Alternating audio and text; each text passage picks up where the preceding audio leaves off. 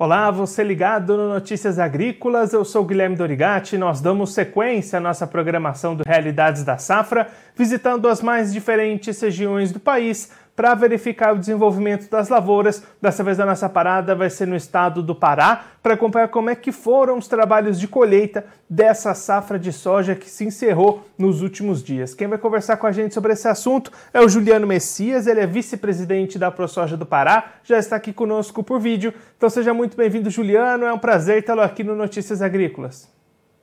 Bom dia, Guilherme. Bom dia a todos. Um prazer imenso falar com vocês sempre aí. Juliano, o Pará tem um calendário um pouco diferente né, de outras regiões do país para a safra de soja, principalmente naquelas regiões mais ao norte aí do estado. Então, esses trabalhos se encerraram no último mês. Conta para gente como é que foi a colheita desse ano, como é que ficaram os rendimentos, os resultados da safra de soja paraense. Bom, Guilherme, aqui a gente realmente somos os, os últimos né, a, a finalizar aí o período de colheita, né? É, teve, foi um ano assim razoavelmente bom, né? Teve algumas percas na região de Santarém, algumas, a, alguns produtores que plantaram mais cedo também, teve algum pouco de perca de, de qualidade de grão, mas não foi assim significante, né? E as produtividades esse ano foi razoavelmente boa em relação à média dos anos anteriores. Então, assim, tanto na região sul do Pará, Santarém, e aqui também tivemos boas produtividades. Em questão do clima também ajudou bastante. No período para nós aqui, Lanina é muito bom. Não tem muito excesso de chuva e também não tem falta de chuva. São, há um equilíbrio melhor nas questões de distribuições de chuva na nossa região. E aí, Juliana, falando dessa questão de produtividades, né? Qual que foi uma média que a gente consegue apontar, até comparando com essas últimas médias que você destacou? Algumas empresas trabalharam uma média de 54 sacos por hectare, média. Isso é muito bom para a região. Porque a região tem muita área nova, né? Então não se espera grandes produtividades na região de Paragominas, né? Na região nossa do polo aqui de produção. Então, eu acho que é uma média razoavelmente boa, por questões de muitas áreas novas. É, não se espera uma produtividade de 60, 70 sacos, por causa das, das áreas de, de aberturas, né? Mas a região está crescendo muito, a região está aumentando sua produtividade. E aí, Juliana, a, da última vez que a gente conversou com o pessoal aí da ProSoja do Pará, lá quando esse plantio estava começando, estava acontecendo, a expectativa era de um aumento de área em torno de 10% aí no estado. Esse aumento de área se confirmou na prática? Teve esse, esse crescimento de área plantada aí no Pará? Teve esse aumento e vai ter mais aumento ainda de produtividade. É uma região que não para de crescer, uma região que todo ano a gente se espera mais de 10% aí de crescimento. Tranquilo, tranquilo.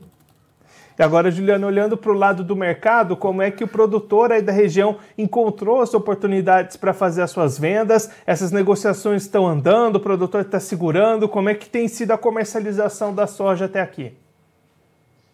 Guilherme, é, como a soja caiu um pouco né, nos preços nos últimos dias, teve aqui até 203 reais em Paragominas, livre de frete, de, de taxas portuárias, deu mais de 210 reais no porto. Né? Então, o produtor que aproveitou nesse momento fez boas vendas. Agora, o preço caiu muito. Tá? Então, se falando em 183, 185 reais aqui em Paragominas 192 no Porto. Porto de Bacarena é, paralisou a, sua, a, a, a, recepção de soja, né? Estão focado mais para milho. Então, a maioria da soja aqui, nossa, tá nesse atual cenário, está saindo para o Porto de São Luís, aguardando espaço no Porto de Barcarena para poder é, embarcar soja nos navios. Então, assim, ainda tem muita soja na nossa região. Fala-se em seis navios ainda disponíveis para vender. Então, Embarcarena, no cenário atual, está focado para embarque de milho.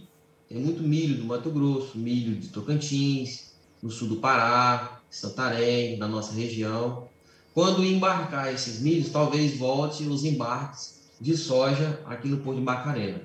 mas no cenário atual, todas as sojas estão tá saindo do Porto de São Luís. Querendo ou não, vai impactar no frete mais caro. Então, quando você tinha aqui 7 a 8 reais a saca de frete para Porto de Barcarena, hoje por Porto de São Luís, soja saindo da nossa região do município de Paragominas vai para 14 a 15 reais a saca. Então, querendo ou não, impacta no preço de soja para o produtor.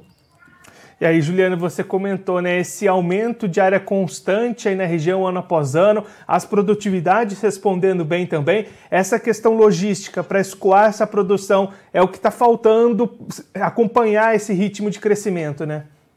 Com certeza, Guilherme. Se não tiver uma reestruturação de porto na região de Barcarena, a gente vai ter um gargalho muito grande aí. Vai ter um congestionamento, um fluxo de soja, de volume de soja muito grande que já estamos sentindo nesse ano. É, a, por mais que a gente tenha a balsa aqui na região de Paragominas, 30 quilômetros que vai só no Rio Capim, mesmo assim ficou limitado as operações da balsa para poder é, desembarcar essa soja nos navios em Porto de Macarena. Mesmo assim. Então acredito que tem também que crescer, que aumentar a capacidade logística nos nossos portos porque a nossa produção, as nossas áreas da nossa região está crescendo muito a cada ano. Juliano, muito obrigado pela sua participação, por ajudar a gente a entender um pouquinho melhor como é que foi essa safra de soja no estado. Se você quiser deixar mais algum recado ou destacar mais algum ponto para quem está acompanhando a gente, pode ficar à vontade. Eu que agradeço aí a participação, né? Sempre a gente está falando com vocês e passando as informações claras e, e daqui nossa região, atuais, né? E esperar o safrinho agora. A, gente está no Santarém, já, ele já planta em março, né? Provavelmente já está colhendo milho, temos bastante milho. A nossa região aqui tem se plantado muito gergelim, foi economicamente está sendo muito viável para nossa região, o gergelim, tudo para exportação. O volume de milho diminuiu bastante na nossa região. Então, assim, a, a, a cultura de gergelim tem sido mais lucrativo para nós aqui no, no cenário atual. E quando precisar, estamos à disposição, viu, Guilherme? Juliano, mais uma vez, muito obrigado. A gente deixa aqui o convite para você voltar mais vezes, a gente seguir acompanhando todos os desenvolvimentos de safra, questões logísticas, tudo aí da agricultura do Pará. Um abraço, até a próxima. Obrigado, tudo de bom para vocês. Esse, o Juliano Messias, ele é vice-presidente da ProSoja do Pará, conversou com a gente para contar como é que se encerraram os trabalhos de colheita da safra de soja 21-22 lá no estado paraense. O Pará tem um calendário diferenciado de outras regiões. Então, a região sul do Pará, que está ali mais próximo ao Mato Grosso, segue um calendário mais compatível, inclusive com o estado do Mato Grosso, mas regiões mais ao norte, região de Santarém, região de Paragominas, um calendário mais diferenciado. Esses trabalhos de colheita se encerraram no último mês e aí produtividades positivas na casa das 54 sacas por hectare, até um pouco maior do que aquilo que era esperado inicialmente pela ProSoja. Houve um aumento de área, o clima contribuiu para o desenvolvimento dessas lavouras, então a produtividade colhida foi bastante positiva lá para os produtores paraenses nesse ciclo, nessa temporada. Juliano destacando, por outro lado, as dificuldades na questão logística. A região lá de Paragominas, todo o estado do Pará, vem registrando um aumento de área ano após ano. Do ano passado para esse foram 10% a mais de plantio. Essa é a mesma expectativa para a próxima safra. E aí, com isso, as questões logísticas vão se afunilando, vão se apertando o Juliano explicando que nesse momento o porto lá da região já é mais destinado ao embarque de milho do que de soja. O produtor que quer vender essa soja precisa se encaminhar para o porto de São Luís, isso aumenta o custo, aumenta o frete, então dificuldades para escoar essa produção nesse momento. A expectativa é de que essas questões possam ser reformuladas, reformulação no porto, ampliações, para o produtor lá da região ter cada vez mais opções e possibilidade de exportar e fazer a sua rentabilidade nessa produção e nessas safras que vão aumentando ano após ano. Inclusive, já nesse momento, lá na região de Paragominas, produtor cultivando a sua safrinha de gergelim. Juliano destacando que as oportunidades de rentabilidade de negociação para o gergelim têm chamado muita atenção do produtor lá de Paragominas. É, produção de gergelim destinada à exportação tem crescido bastante esse cultivo lá na região de Paragominas.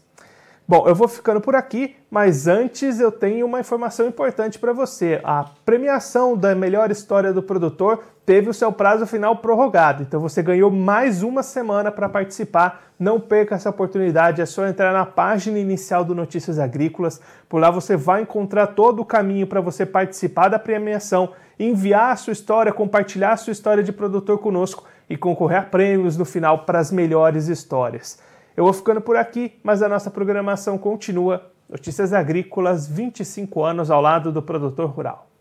Participe das nossas mídias sociais no Facebook Notícias Agrícolas, no Instagram arroba Notícias Agrícolas e em nosso Twitter arroba Noteagri. E para assistir todos os vídeos, se inscreva no YouTube, na Twitch, no Notícias Agrícolas Oficial.